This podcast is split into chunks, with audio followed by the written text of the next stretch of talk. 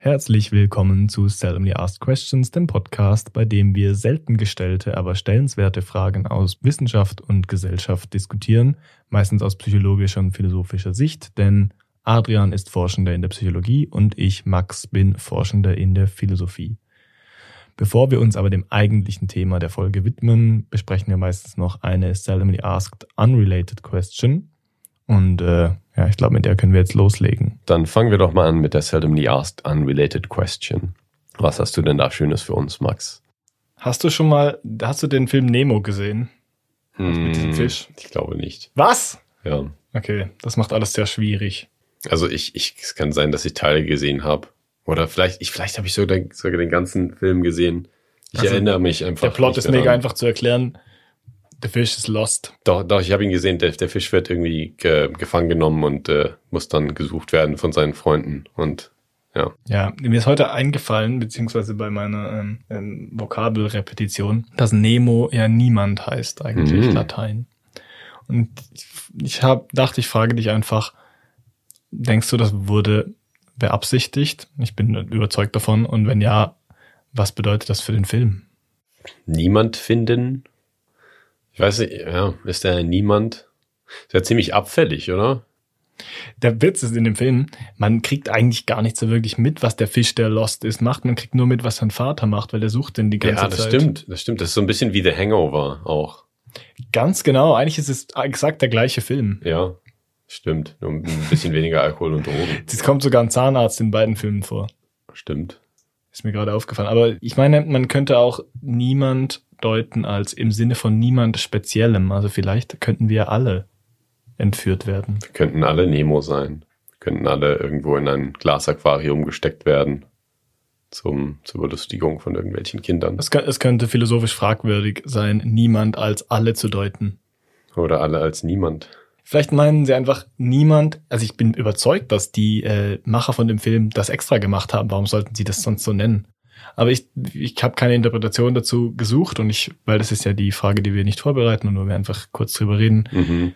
Aber das muss doch irgendeinen Zweck gehabt haben, den so zu nennen. Warum meinen Sie, das ist niemand im Speziellen vielleicht? Basiert das auf einer wahren Geschichte?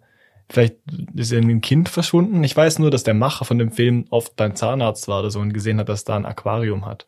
Warum sind bei Zahnärzten immer Aquarien? Immer. Jeder Immer, Zahnarzt. jeder. Quasi jeder Zahnarzt auf der Welt ein Aquarium. Ich glaube, man denkt einfach, dass das ein bisschen die Patienten beruhigt. Ja, das kann gut sein. Ja. Da muss ich jetzt gerade an Maddie McCann denken. Ähm, da ist die Tochter eines britischen Ehepaares in Portugal entführt worden, wahrscheinlich. Und ähm, es gab eine Riesensuche, eine riesen Medien-Echo von dieser Geschichte, aber es ist nie wirklich aufgelöst worden. Und dann hieß es, man habe einen Verdächtigen und ähm, verschiedenste Sachen, aber äh, das Mädchen war dann nie wirklich ähm, gefunden worden. Und ich weiß nicht, ob das durch die Boulevardpresse ging, aber ich habe gehört, dass eine junge Polin jetzt behauptet, Madeleine McCann zu sein. Also ich meine, wenn, wenn die Schlagzeile wäre, eine junge Polin behau- behauptet, Maddie zu sein, dann ist sie einfach falsch. Es war ja keine Polin. Naja, sie könnte ja einfach ähm, naturalisiert sein. Also sie könnte ja die Staatsbürgerschaft bekommen haben. Ich, ich kann mich erinnern, dass das perfide an dem Fall war, dass nachher die Eltern sogar so im Fokus waren, weil die einfach so viel Medienrummel gemacht haben, weil sie natürlich ihre Tochter finden wollten und dann wurde denen so ein bisschen angelastet, dass sie das nur nutzen für Fame und so. Ja, genau. Wo wir zurück bei Nemo sind, nützt es der Vater einfach nur für Fame? Vielleicht, ja. Ich weiß nicht, ich dachte, vielleicht hat der, der Name des Clownsfisch, also der lateinische, irgendwas damit zu tun mit Nemo, oder? Das könnte mega gut sein. Aber ich weiß auch nicht. Vielleicht war es auch wirklich ähm, eine Message von den Leuten bei Disney. Gut, äh, wir wissen es nicht. Das war es soweit mit dieser Frage. Wie kommen wir da jetzt zu äh, unserem eigentlichen Thema?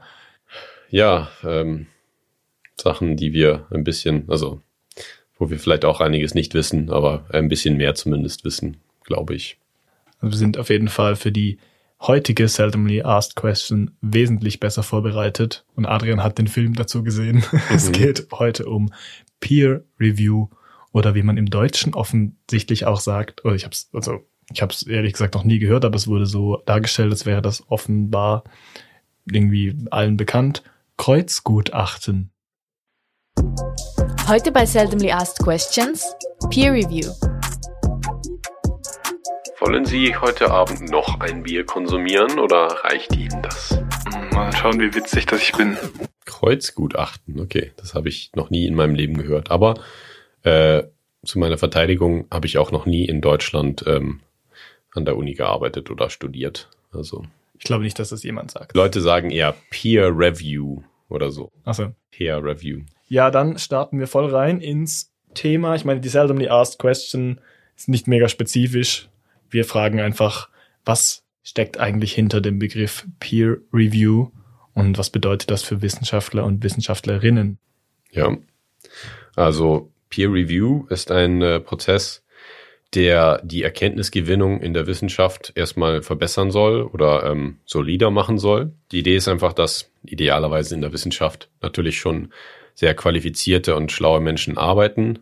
Aber ähm, wenn eine Person irgendetwas erforscht, kann sie sich auch mal irren oder vielleicht eine schlechte Wahl bei gewissen Methoden machen oder Sachen interpretieren auf eine Art und Weise, die vielleicht voneinander nicht so interpretiert werden würde. Und ähm, es ist einfach für die Erkenntnisgewinnung besser, wenn dann noch andere Leute rüberschauen. Und da gibt es natürlich auch, ja, Gründe wie zum Beispiel Lobbyismus, ähm, wenn jetzt Leute besondere Interessen haben und ein Thema beforschen, an dem sie auch Geld verdienen könnten. Ähm, es ist, äh, gibt da viele Gründe, warum man das ein bisschen kontrollieren sollte und deswegen gibt es eben diesen Peer-Review-Prozess, wo andere, die auch Experten im gleichen Feld sind, dann das Werk des Autors ja querlesen und kommentieren und eben sagen, ob sie das publikationswürdig oder nicht finden und dann auch detailliert sagen, was denn verbessert werden müsste und was schon gut ist. Und ja, das ähm, ist hauptsächlich im Kontext von Zeitschriftartikeln, also von wissenschaftlichen Zeitschriften, dass man dieses Peer Review hat, aber es gibt es natürlich auch in anderen Formen, ähm, an anderen Orten, zum Beispiel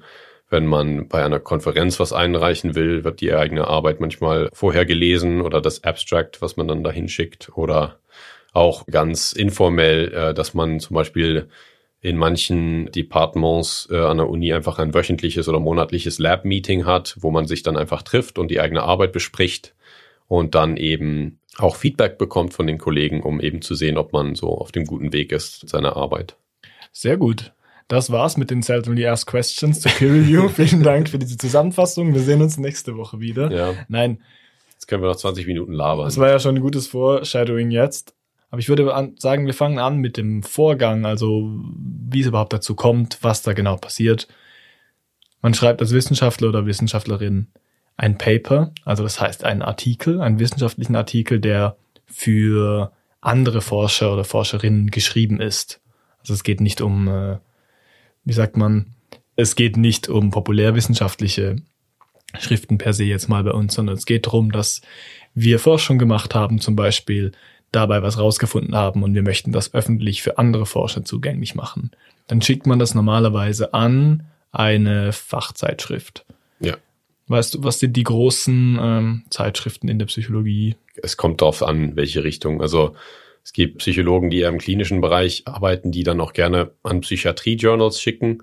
Es gibt ähm, das Journal of Personality and Social Psychology zum Beispiel, was in der Sozial- und äh, Persönlichkeitspsychologie sehr groß ist. Es gibt Psychological Bulletin ist so ein großes Journal. Ähm, es gibt dann natürlich verschiedenste für zum Beispiel Review Paper, wo man einfach nur die Literatur durchsucht und äh, zusammenfasst. Oder es gibt äh, Journals, die wollen lieber empirische Studien haben. Und da gibt es einfach eine sehr großen, ja, eine sehr große Bandbreite. Und dann gibt es natürlich auch noch Journals wie Science oder Nature ähm, oder sogar Cell, ähm, die einfach sehr, sehr angesehen sind in der Wissenschaft generell und wo Psychologen auch manchmal drin publizieren können. Was dann aber schon wirklich sehr beeindruckend ist, äh, wenn man da als Psychologe ähm, publiziert da drin. Da sehen wir schon bei einem Hauptpunkt, nämlich dass man ja als Wissenschaftler auch wissen muss, wo man überhaupt publizieren kann. Also dass man sich überlegt, welchen Fachbereich trifft meine Forschung überhaupt. In der Philosophie ist es auch so, es gibt die unterschiedlichsten Journal, manche sind so für generelle philosophische Forschung oder generell einfach für Philosophie. Das würde ich jetzt in der Psychologie oder in der Wissenschaft vergleichen mit Science oder Nature, wo einfach so große wissenschaftliche Dinge publiziert werden. Dann gibt's aber auch so spezifische, die sich dann nur auf antike Philosophie beschränken oder zum Beispiel jetzt für heute wäre zum Beispiel relevant The British Journal of Science Theory heißt das, glaube ich. Mhm. Also da geht es nur um Wissenschaftstheorie zum Beispiel. Und man muss halt schon wissen, in welche Sparte das man reingehört, wenn man publizieren möchte. Und da sind wir schon beim ersten Mann, sendet selber sein Manuskript an diese Journals. Und da gibt es dann äh, erstmal ein Editorial Review. Also es gibt ähm, dort Editoren, das genau. heißt, sind Verantwortliche für diese Stelle und die entscheiden, ob das überhaupt ein Paper ist, das dem Peer Review wert ist. Genau, also das macht meistens der Editor in Chief, also der, der leitende Editor. Und der schickt das dann an die Assistant Editors oder behandelt es selbst, aber meist schickt das dann raus an einen seiner Kollegen aus dem Editorial Board, die dann diesen Artikel verwalten und die müssen dann eben äh, Reviewer finden, also Experten, die diesen Artikel dann genau durchlesen und ihr Feedback dazu aufschreiben und dann zurückschicken. Und manchmal ähm, schreibt der Editor auch selbst sein, sein Feedback auf, aber eigentlich hat er die Rolle, den Review-Prozess dann zu koordinieren und eben äh, sicherzugehen, dass die Autoren dann eben äh, gutes Feedback bekommen für ihren Artikel. Das muss ja dann schon jemand sein, der sich ein bisschen im Fachgebiet auskennt, also der am besten ein bisschen breit genau. aufgestellt ist und denkt, ja, das passt in unser Journal rein, das passt vielleicht auch in unsere politische Agenda, kann ich mir gut vorstellen. Und da findet schon ein erster Auswahlprozess statt. Ich glaube, es gibt in gewissen äh, Zeitschriften, die sich nicht als extrem strenge Fachzeitschriften sehen, gibt es auch nur den Prozess des Editorial Review, also dass nur irgendein Verantwortlicher oder Editor entscheidet, ob das reinkommt oder nicht. Ja, also ähm, was ich auch noch dachte, ist, es ist nicht immer unbedingt oder es ist häufig dann nicht äh, unbedingt politisch im üblichen Sinne, sondern es ist dann Zeitschriftspolitik, also eher so Präferenzen der Zeitschriften, ähm, die dann dazu führen, was man wohin schickt oder wo man dann weiß, ja, das könnte vielleicht eher was werden. Zum Beispiel das Journal of Personality and Social Psychology, was ich erwähnt hatte. Das zum Beispiel, das hat sehr gerne Artikel, wo es drei bis sieben Studien, also wirklich viele verschiedene Studien in einem Artikel dann zusammengefasst werden und beschrieben werden. Und da ist es häufig so, dass die Autoren ihre Studie da hinschicken oder ihr Manuskript mit drei Studien und dann sagen die Reviewer einfach, ja, da fehlt jetzt noch eine Studie, um das Bild noch ein bisschen klarer zu machen. Ähm, dann macht bitte nochmal diese Studie und dann kommt ihr wieder. Also es ist wirklich ja interessant und bei anderen Journals ist das ähm, kein Ding. Da hat man eine Studie die man beschreibt und dann ähm, sagt nie jemand, ja, da muss man jetzt noch eine, eine weitere Studie durchführen. Also so ähm, kann man das verstehen mit der Journalpolitik. Aber es gibt manchmal Spezialausgaben zu Spezialthemen, die gerade besonders interessant sind ähm, bei diesen Zeitschriften. Und da kann es dann auch einfacher sein, wenn man gerade einen Artikel oder eine Studie zu dem Thema durchgeführt hat, dass man eben zu dieser Zeitschrift dann seinen Artikel schickt und dass die dann auch etwas wohlwollender ähm, ja, reagieren auf dem Editorenniveau. Und natürlich muss man dann immer noch durch das Peer Review kommen und die Reviewer äh, zufriedenstellen.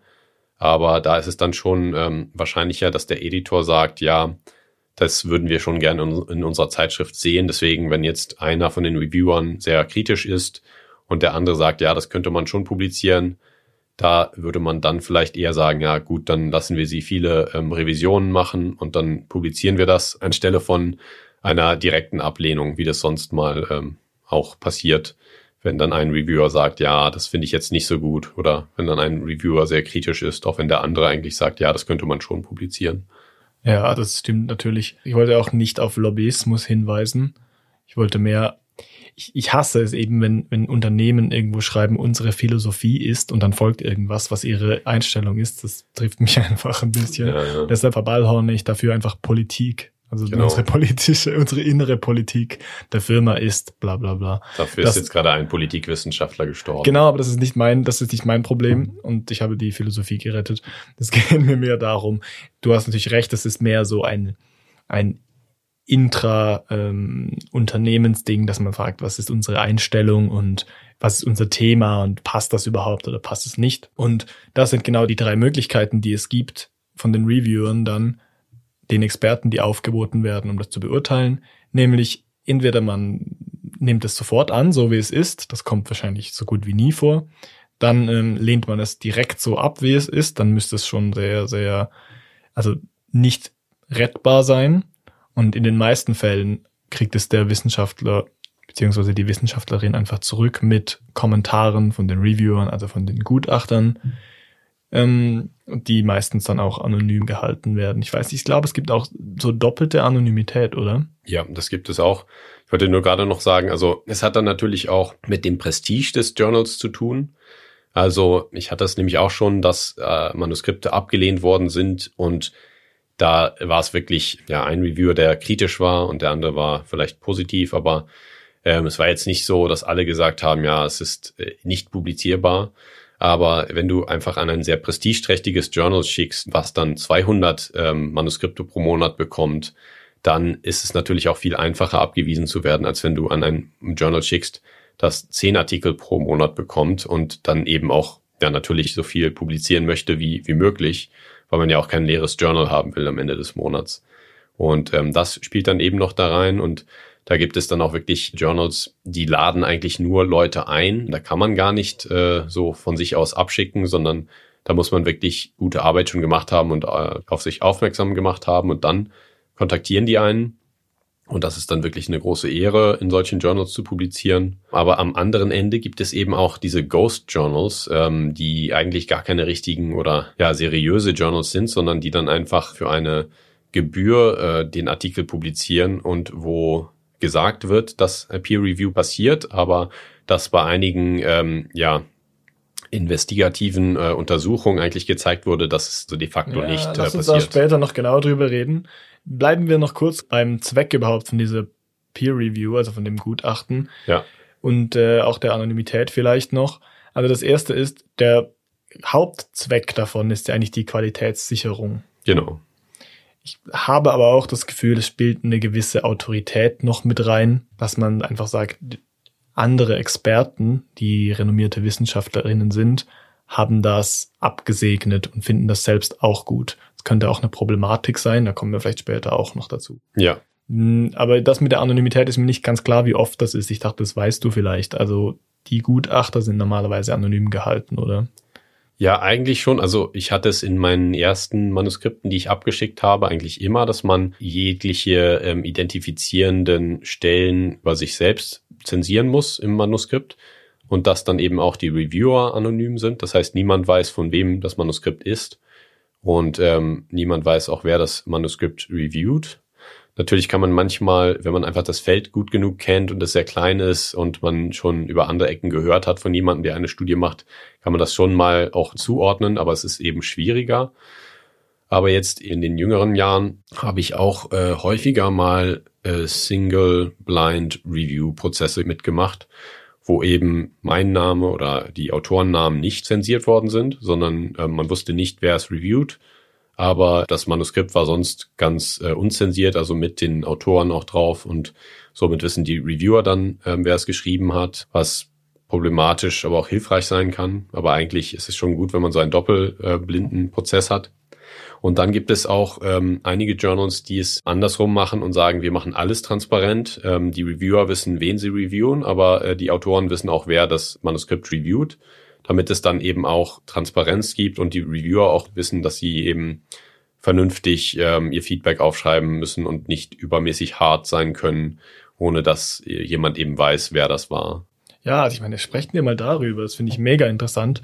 Einfach auch, weil das für einen jungen Nachwuchsforscher zum Problem werden kann, wenn man ähm, publizieren möchte und man sieht, wie so Koryphäen einen zerstören oder wie die Fachleute im Gebiet einfach vernichtende Kritik walten lassen. Traut man sich da überhaupt noch, das nochmal neu zu machen? Glaubt man da noch an sich selbst? Und umgekehrt auch, dass man als Reviewer vielleicht nicht von einer weltbekannten Koryphäe im Fachgebiet ähm, das Paper kritisieren möchte, also das Manuskript kritisieren möchte. Ja, genau. Also das muss man einfach lernen, das muss man sich aneignen als junger Wissenschaftler, dass man da wirklich drüber steht oder sich einfach daran gewöhnt, dass man manchmal abgewiesen wird oder häufig abgewiesen wird und ja, manchmal auch wirklich hart kritisiert wird.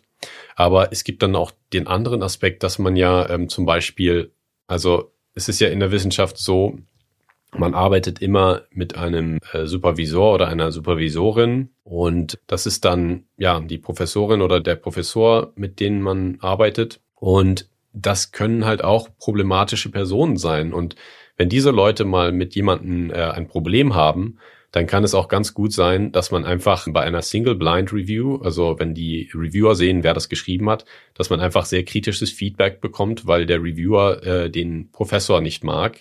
Selbst kann man super Arbeit gemacht haben und dann mag jemand den Professor nicht und dann bekommt man vernichtendes Feedback. Also das, das gibt es auch. Und das ist natürlich auch hart. Das habe ich auch schon gesehen, dass es wirklich ähm, ja Leute gibt, die einfach nicht sehr kompatibel sind oder die nicht äh, allzu diplomatisch vorgehen manchmal und deswegen viele in Anführungszeichen Feinde haben. Ja.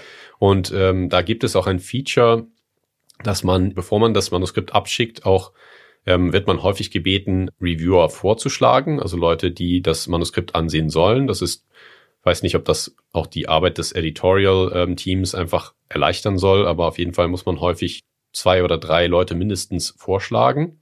Und dann gibt es aber häufig auch die Option, dass man eben Leute ausschließen kann und sagt, diese Person soll es nicht sein. Mit dem habe ich Streit. Begründen, aber ja, das gibt es auch. Ja, also da, da kommen wir zu dem eigentlich für mich, finde ich, interessantesten Punkt, nämlich, dass es ja eigentlich, wenn man genuine Forschung macht, die interessant ist, oft ein Thema ist, das sehr, sehr spezifisch ist. Also es ist nicht mehr wie vor ähm, tausend Jahren, wo man irgendwas schreibt, wo man ein Universalgelehrter ist und einfach irgendwas schreiben kann über Chemie, Biologie und Physik in einem, genau. sondern man schreibt meistens über etwas sehr, sehr Spezifisches in meinem, keine Ahnung, in der Philosophie, in einem so breiten Feld.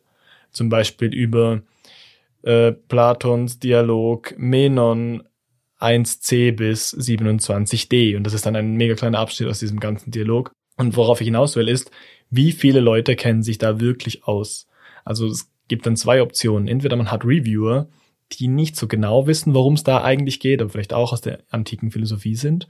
Oder man hat Reviewer, die in direkter Konkurrenz mit einem selbst stehen und bei denen man eigentlich gar nicht will, dass die das lesen.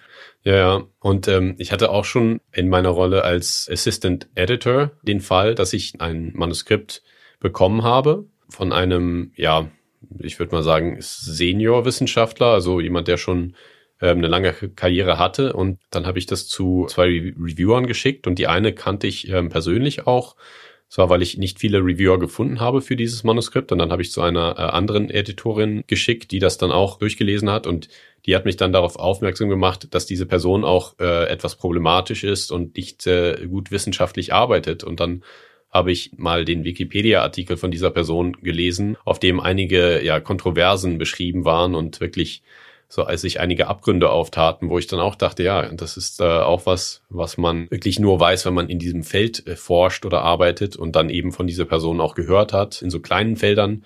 Da ist das schon so, man, man bekommt eigentlich immer mit, was so passiert bei den anderen Leuten auch, aber wenn das dann ein Riesenfeld ist oder wenn man einfach nicht so ganz Experte in dem Feld ist, kann es auch sein, dass einem sowas dann entgeht und man dann ja ein Manuskript durchwinkt, was eigentlich ähm, ja nicht perfekt oder nicht sehr stark äh, wissenschaftlich untermauert ist.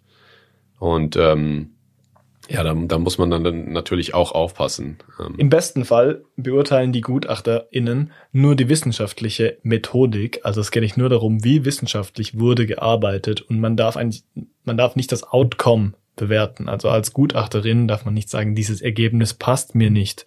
Nur habe ich das Gefühl, das kann von Wissenschaft zu Kunst zu äh, so ein bisschen Sciences, die in den Humanities sind. Es kann darin ein bisschen variieren. Aber es ist bestimmt so, dass in vielen Fällen dieses subjektive Urteil über das Outcome den Wissenschaftlerinnen, die das Gutachten schreiben, das Gefühl gibt, dass es auch einen objektiven Grund dafür gibt. Und ich glaube, sie sind sich nicht immer ganz sicher, ob sie jetzt äh, gefühlsmäßig agieren oder ob sie einfach wirklich objektive Flaws, also wirklich Fehler in der wissenschaftlichen Methodik finden.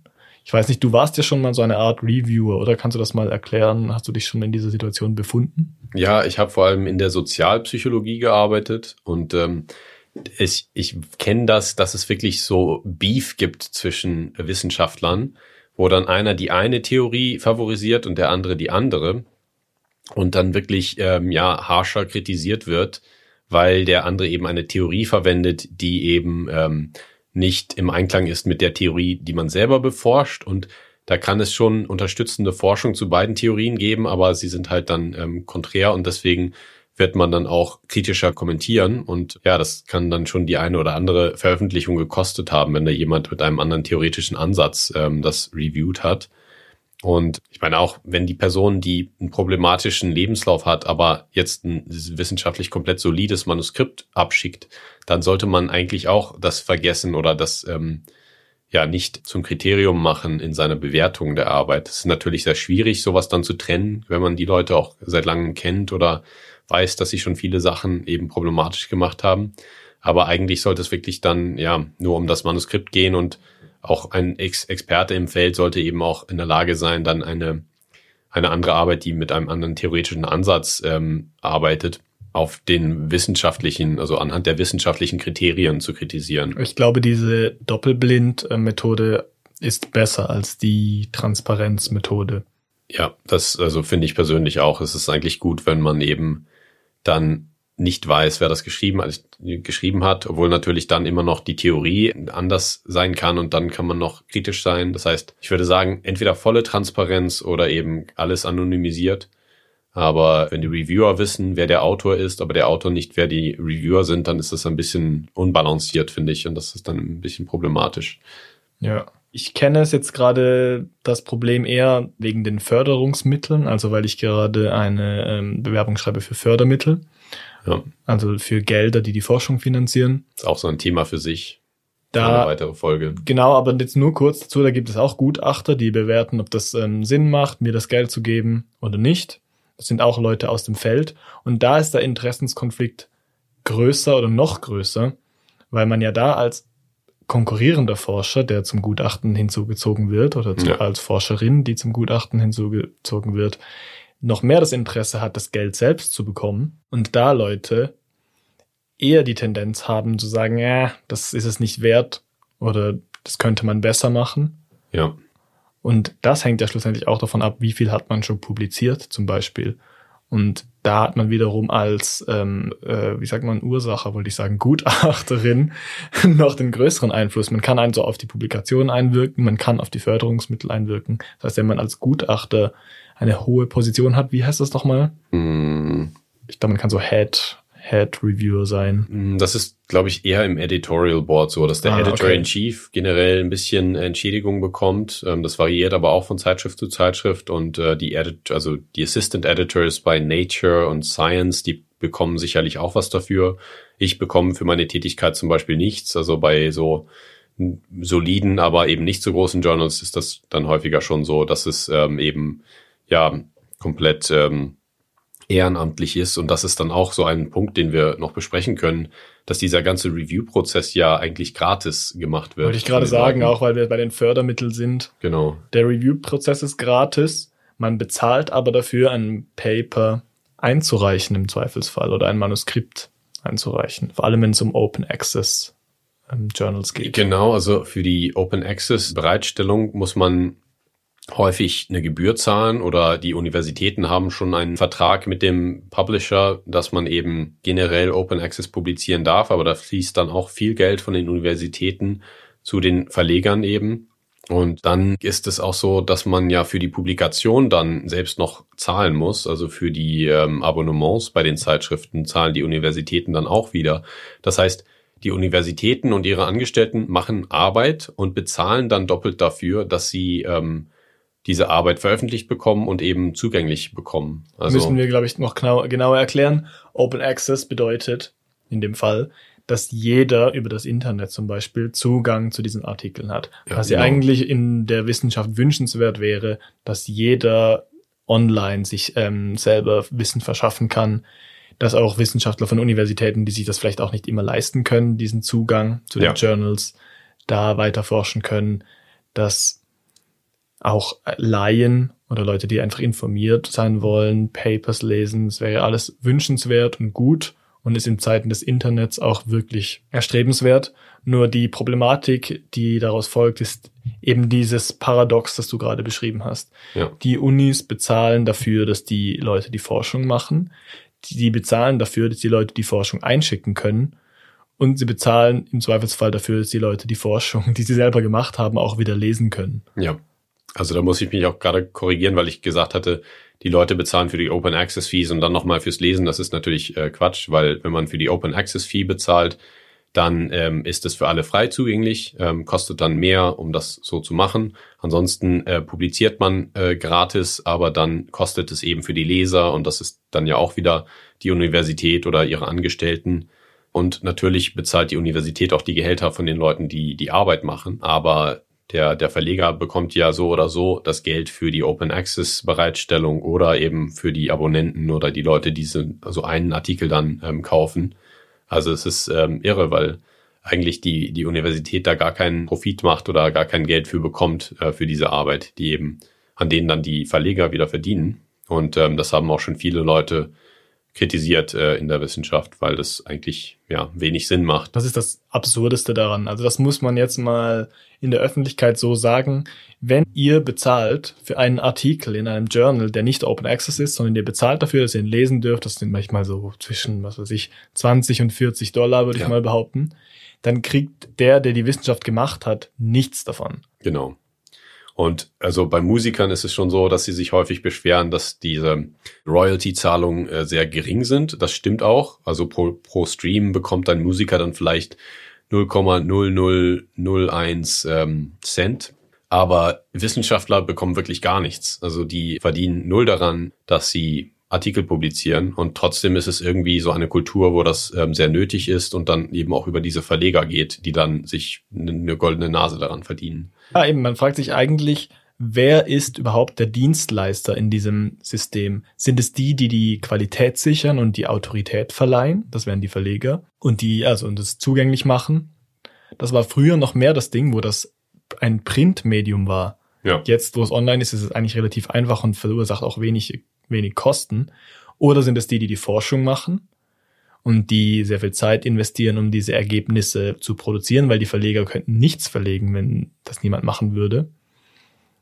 Oder ähm, ja, sind es vielleicht die Reviewer alleine, die die Qualitätssicherung machen und gar nicht die Verleger, die ja denen auch nichts bezahlen offenbar oder nur den Editorial, ähm, dem Editorial Review, also den EditorInnen.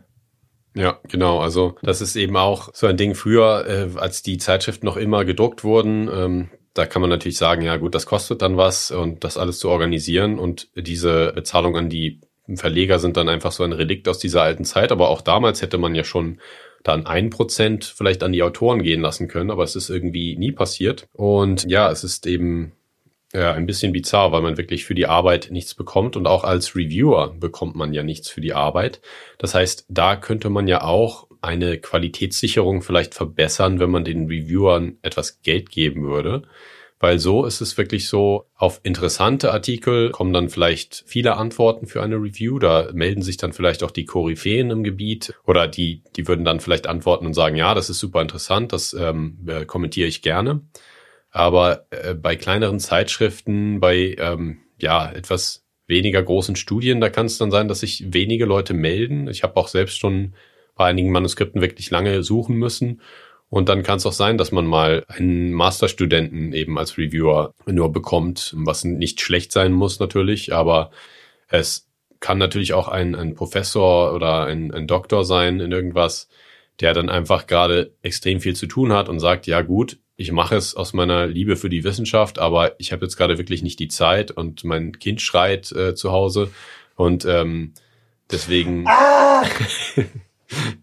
ich meine, gut, äh, wenn man von der Universität angestellt wird, ähm, kann man das natürlich auch während der Arbeitszeit machen, aber viele äh, Wissenschaftler, da bin ich mir sicher, machen das auch neben der Arbeitszeit, weil sie bei der Arbeit dann das Gefühl haben, sie müssen da äh, eben andere Sachen machen, nämlich an ihrem Hauptprojekt arbeiten oder die Lesungen vorbereiten.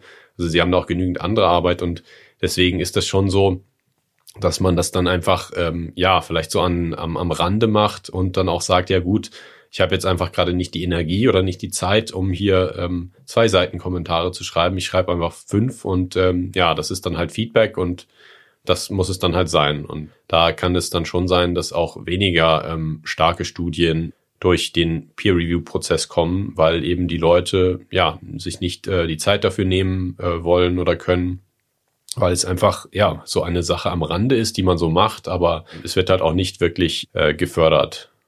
Jetzt, oder belohnt. Jetzt kommen wir zu den, was du äh, Ghost Journals genannt hast oder was man auch manchmal Predatory Journals nennt, Genau. wenn die Qualitätssicherung eben nachlässt. Ich hatte eine, ein bisschen, also ich weiß nicht, wie gut das, das passt. Ich hatte so ein bisschen eine dumme Anekdote dazu. Mhm. Anekdote, habe ich gesagt. Anekdote dazu. Die, mh, also ich meine, da war kein Reviewer im Spiel, aber das ist ja genau der Punkt. Ich habe mal als Student, als ich glaube noch als Bachelorstudent, ähm, habe ich schon an der Uni gearbeitet und da wurden dann so Mails verteilt von ähm, von dem uni-eigenen Magazin damals. Ja. Und die haben einfach so gesagt, ja, wir schreiben über dieses und dieses Thema, habt ihr noch Ideen? Und weil ich Mitarbeiter war, habe ich das auch gekriegt, weil das alle Mitarbeiter inklusive Professoren gekriegt haben. ja. Und äh, ich habe damals irgendein Tutorat gegeben und deshalb war ich auch in diesem Verteiler drin. Und ich habe das aber nicht gecheckt, sondern ich habe gedacht, das haben alle gekriegt. Also ich habe gedacht, ich habe das als Student gekriegt. Ja. Und ich habe dann zurückgeschrieben, äh, was ich interessant fände zu diesem Thema, beziehungsweise ich habe gesagt, ja, aber man nimmt doch das Thema noch rein, das passt doch jetzt voll rein, vor allem von der Warte der Philosophie. Und dann hat mir die äh, Herausgeberin geschrieben und gesagt, ja, dann schreiben Sie das doch, ist doch gut. Schreiben Sie doch dieses, äh, diesen Artikel dazu. Ja. Und dann habe ich gesagt, so, hm, ja, keine Ahnung, keine Zeit gerade, kann ich schon machen, bis wann brauchen Sie das denn und so. Und dann hat sie mir das Datum geschrieben und hat gesagt, ja, das wäre doch cool, das würde perfekt reinpassen. Äh, noch eine Frage, wer sind Sie eigentlich? Ja, ja. und dann habe ich gesagt, ja, ähm, ich bin Max, Student, immer bereit für alles. ja. Und dann hat sie gesagt, ah, okay, ja, ah, fuck, die Mail hätte gar nicht zu ihnen durchdringen sollen und so. Und dann habe ich gesagt, ah, jetzt, dann, dann habe ich das nur gekriegt, weil ich Tutor bin. Und dann hat sie aber irgendwann gedacht, wahrscheinlich, es wäre doch gut. Und hat sie gesagt, ja, schreiben Sie es doch trotzdem. Und dann habe ich irgendwie so zwei, drei Seiten Artikel geschrieben dazu. Dann habe ich das geschickt. Du willst unbedingt was sagen. Hat sie sich gedacht, man muss ihn ja auch nicht bezahlen. Also es kommt dann ja quasi gratis dazu. Und wenn Ganz es genau, gut ist, so war's. Und dann habe ich habe gedacht, ja, scheißegal, kann ich was schreiben und es wird veröffentlicht. Vielleicht. Und dann hat sie das ähm, gelesen und so und hat mir geschrieben, ja, alles cool. So, Bro. Nein, sie hat geschrieben, alles gut. Interessant, ähm, passt mega gut, immer noch. Aber dann hat sie plötzlich gecheckt, ja, scheiße, wir müssen ja irgendwie hinschreiben, wer der Autor davon ist. Und dann hat sie gesagt, ja, können Sie das vielleicht noch einem Professor geben, ähm, der das irgendwie liest und dann mit Ihnen draufsteht als Autor oder so. Ja. Und sie hat dann wie gemerkt, ja, wir müssen es irgendwie legitimieren. Und ich meine, in diesem uni-internen Magazin gibt es kein Peer-Review. ja, ja. Aber es gibt eben diesen Editorial Review, den sie gemacht hat, nämlich Ja. geschaut, macht es überhaupt Sinn? Ist es sinnvoll? Macht, ist es gut? Weil normalerweise schreiben dann nur Professoren Artikel. ja. Und die sind natürlich, stehen für sich, die brauchen jetzt keine Peer Review für sowas, was die Uni-Leute lesen, die jetzt keine Ahnung davon haben, also interdisziplinär zum Beispiel. Dann habe ich das irgendeinem Prof geschickt, den ich kannte. Und ich glaube, der hat das einmal gelesen und hat dann so gesagt, ja, ja, schon gut, interessante These. Danke für die Publikation. Ja. Dann hat sie das aber, haben sie das aber lustigerweise dann doch gedruckt, ohne ihn Ah, ähm, drin, aber sie haben geschrieben, ich wurde dabei unterstützt von. ah, okay. Ah, gut. Ja. Herzlichen Glückwunsch zu Ihrer Publikation. Ja, es ist schon ewig her. Es aber erinnert mich an diese Geschichte von irgendeinem äh, Physiker oder Mathematiker, der ein äh, Manuskript geschrieben hat und dann durch den Peer-Review-Prozess gekommen ist. Aber er hat immer wir geschrieben und er hat es eigentlich alleine gemacht, die Arbeit. Und dann hat er seine Katze mit auf das Paper genommen.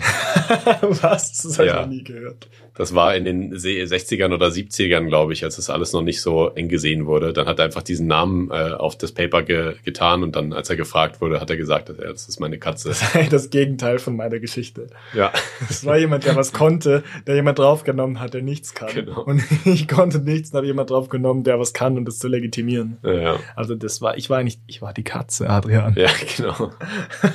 Die philosophische Katze. Ja, aber ich mein, ja, was ich damit sagen wollte, ist einfach, dass dem Ganzen erst Autorität verliehen werden musste.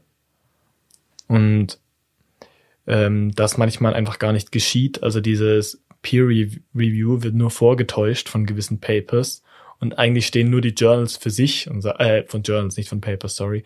Eigentlich Ja. stehen nur die Journals für sich und sagen einfach, ja, wir bringen das raus und dann wird es schon gelesen und zitiert. Aber Ja. eigentlich geschieht keine Qualitätssicherung. Den Terminus Ghost Journals habe ich noch nie gehört. Ja.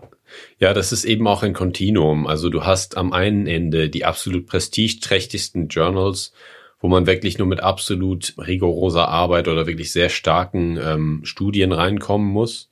Und dann hast du einfach so das Mittelmaß, ähm, das obere Mittelmaß, wo wirklich starke Studien auch drin sind, äh, die vielleicht nicht ganz so groß sind oder vielleicht ganz die teuersten Methoden haben oder so, aber schon gut sind und auch wichtig. Und dann hast du so das untere Mittelfeld, wo halt ähm, schon alles legitime Akademiker in den Editorial Boards sitzen, wo das auch von echten Akademikern gereviewt wird, aber wo dann eben schon so ein bisschen, weil das Journal einfach klein ist, auch so ja die Motivation besteht, äh, Sachen eher zu publizieren, weil man auch nicht unbedingt so viele Manuskripte zugeschickt bekommt. Und das ist dann aber auch meistens noch sehr gute Arbeit, die auch der Wissenschaft dient. Und dann gibt es einfach am anderen Ende wirklich das Extrem. Das sind diese sogenannten Ghost Journals. Ähm, also Geisterzeitschriften, die einfach alles publizieren. Und zwar sind das einfach ähm, Leute, die nicht unbedingt was mit der Wissenschaft zu tun haben müssen. Das sind einfach Leute, die schnelles Geld machen wollen und eben herausgefunden haben, dass es in der Wissenschaft dieses absurde System gibt, wo die Verleger verdienen und die Wissenschaftler einfach abschicken und nur publizieren wollen, ohne dass sie irgendwie Geld dafür bekommen. Und dann sich natürlich denken, ja gut, dann mache ich jetzt so ein Journal, dann miete ich mir so einen Server, auf dem die ähm, PDFs dann gehostet werden und dann ähm, ja publizieren wir die und kassieren dann ein paar hundert Dollar oder Euro einfach Gebühren dafür, dass die Leute bei uns publizieren dürfen und diese Journals schicken dann häufig so E-Mails an alle möglichen Akademiker auf der Welt, also wirklich an sehr, sehr viele Leute mit Einladungen. Ja, wir haben ihre großartige Arbeit hierzu gesehen. Also wenn die Leute nur einen ähm, Artikel veröffentlicht haben, dann werden die häufig schon angeschrieben. Und ähm, ja, das soll die Leute dann einfach ähm, dazu motivieren, ihre Manuskripte dorthin zu schicken. Und ähm, diese Leute sagen dann, ja, wir sind ein äh, normales wissenschaftliches Journal, ähm, Review-Prozess. Sie haben noch nie von uns gehört. Genau, ja, es ist, Sie sind Psychologe, aber wir sind das äh, Journal von äh, Partikelphysik, aber Sie können trotzdem bei uns publizieren. Aber ja, das, das gibt dann wirklich bizarre e- E-Mails, die ich ähm, und andere Wissenschaftler einfach bekommen. Und ähm, das Ding ist eben, dass diese Leute wollen, dass man bei ihnen publiziert und dann eben dafür bezahlt. Und ähm, äh, gewisse Wissenschaftler haben das einfach gemacht, dass sie ihre Manuskripte aus Neugierde mal dahin geschickt haben. Und einige Leute haben nicht nur äh, normale Manuskripte abgeschickt, sondern wirklich Nonsens-Manuskripte wirklich, ähm, wo einfach nichts Sinn machte, wo es überhaupt nicht ums Thema ging, wo vielleicht völlige, ähm, ja, sinnfreie Sätze einfach die ganze Zeit wiederholt worden sind.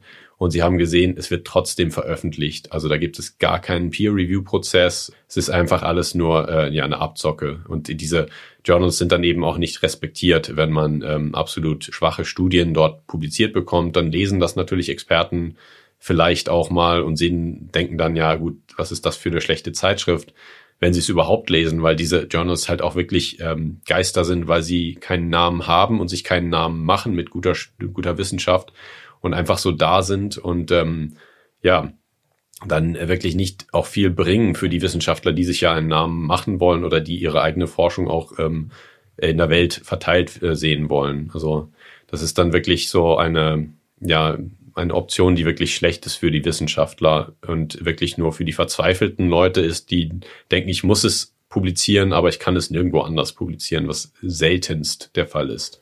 Wenn, wenn, wenn jemand Ghost Journal sagt oder auch so äh, Briefkastenfirma oder solche Begriffe, ja. dann denke ich immer an, an so einen Karton mit einem Schlitz am Bahnhof oder so, der für diese Firma steht. Ja, das ist auch wirklich eine Kontroverse, weil es gibt äh, Publisher, die sind wirklich in angesehenen Ländern, große Firmen und die sind auch so auf der, an der Schwelle und da gibt es auch viele Debatten darüber, weil manche Leute publizieren dort und die sagen, ja, das ist eigentlich ähm, legitimes Journal und dann andere sagen, nein, die publizieren alles und äh, ich habe da mal mein Manuskript hingeschickt und habe überhaupt keine, keine kritischen Kommentare bekommen und da gibt es dann auch wirklich so Übergänge, die, die fließend sind. Ähm. Genau, es gibt diesen Fall von einem amerikanischen Journalisten von, äh, ich glaube 2013, der ein schlechtes wissenschaftliches Paper, also nicht komplett Nonsens, aber wissenschaftlich methodisch schlechtes Paper an über 300 Journals geschickt hat. Ja. Das war, ich, ich weiß nicht, wie man den Namen ausspricht, John Bohannon, sowas. Ja. Ähm, der hat ein Paper dazu geschrieben. Ich glaube, es war ein Biologie-Paper, wie man irgend so einen Stoff aus so einer Flechtenart rauskriegt. Ja. Auf jeden Fall wurden über die Hälfte von, ähm, von diesen Journals haben diesen Artikel publiziert, obwohl, Ja. äh, Zitat von ihm, jeder, der ein äh, basisches Wissen über Chemie und Biologie hat, also einen Highschool-Abschluss, hätte eigentlich checken müssen, dass Ja. dieses Paper Fehler enthält und dass es keinen Sinn ergibt. Und es Ja, wird ja. einfach kommentarlos akzeptiert. Ja, das ist eben der Fall, dass es einfach extrem viele dieser Ghost Journals gibt. Man will eben äh, so viele möglich, ähm, so viele Wissenschaftler wie möglich ansprechen in so vielen Disziplinen wie möglich, um daneben so viel Geld wie möglich zu machen mit diesen ähm, Publikationsgebühren. Und ähm, da gibt es mittlerweile dann auch gewisse Leute, Wissenschaftler, die eben dann dagegen arbeiten, dagegen ankämpfen und zum Beispiel so Listen erstellen, was ähm, denn die Predatory Publishers sind, also die ähm, unseriösen äh, Verleger, die wirklich nur ähm, Geld machen wollen und eben kein Interesse an einem, äh, an einem rigorosen Peer-Review-Prozess haben oder an der Verbesserung der, der Wissenschaft in der Welt. So wie ich das verstehe, ist das größte Problem eben der Open Access äh, Punkt, nämlich dass man mit Open Access diese ähm, Publisher Fee einziehen kann, Ja.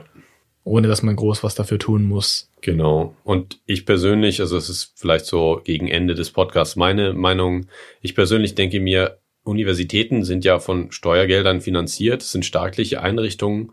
Warum kann man nicht ein bisschen mehr Geld noch ähm, ausgeben oder das Geld ein bisschen anders ähm, eben verteilen, dass man auch dann selbst universitätseigene oder staatseigene Verleger hat, wo man dann zumindest weiß, es gibt, ähm, es werden Leute dafür bezahlt für diesen Prozess, die dann auch äh, gute Arbeit machen und eben dann ähm, entweder direkt bezahlt werden oder eben wissen, sie tun es für eine ähm, für eine Wissenschaft auf auf staatlicher Ebene oder auf internationaler Ebene, die dann eben nicht von diesen ja Geldmach-Incentivierungen einfach beeinträchtigt wird. Und da denke ich, kann man noch ähm, weit gehen, obwohl es äh, schon Initiativen gab von einzelnen Universitäten. Ich glaube, das war aus den USA einige Ivy League Universitäten. Ich weiß nicht, ob es Harvard war oder Stanford oder ähm, sonst noch wer. Auf jeden Fall gab es da schon mal so Initiativen, dass es eben dann universitätseigene äh, Journals gab, ähm, wo man dann eben gesagt hat, ja, man will eben dieses Problem der Verleger ich glaube ähm, so umgehen. Auch das ist ein gutes Ende, auch damit nochmal zu betonen, dass Open Access wichtig ist für die Gesellschaft. genau.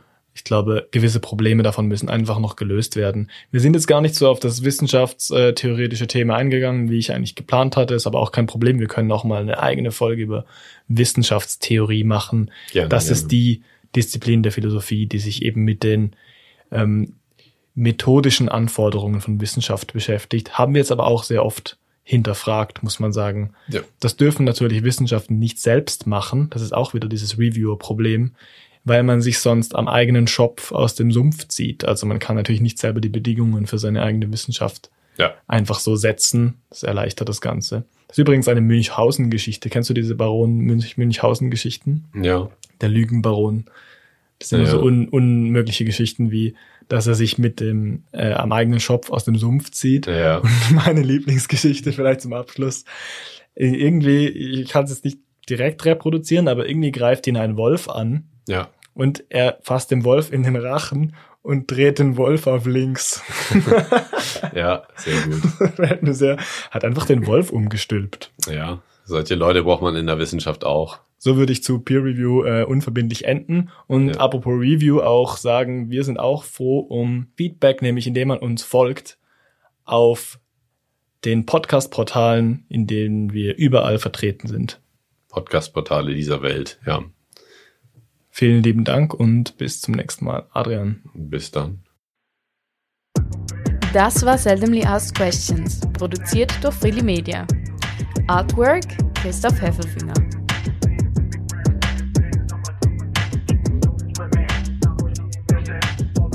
Musik Balance Cooper. Da, da kann ich die Geschichte von der, ähm, von der Tournee mit Perception Check aus dem Jahr 2018 äh, aus dem Kühlschrank holen. Nämlich ähm, waren wir da in Montreal und haben bei einer Freundin von dem Sänger von Perception Check übernachtet. Die war selbst nicht da. Die hat uns einfach so die Schlüssel für die Wohnung überlassen.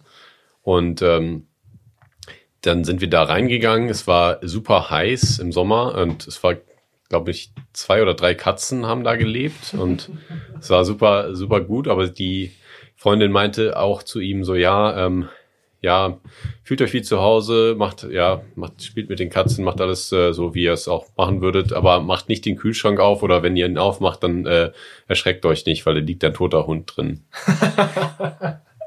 ja. Was? Warum?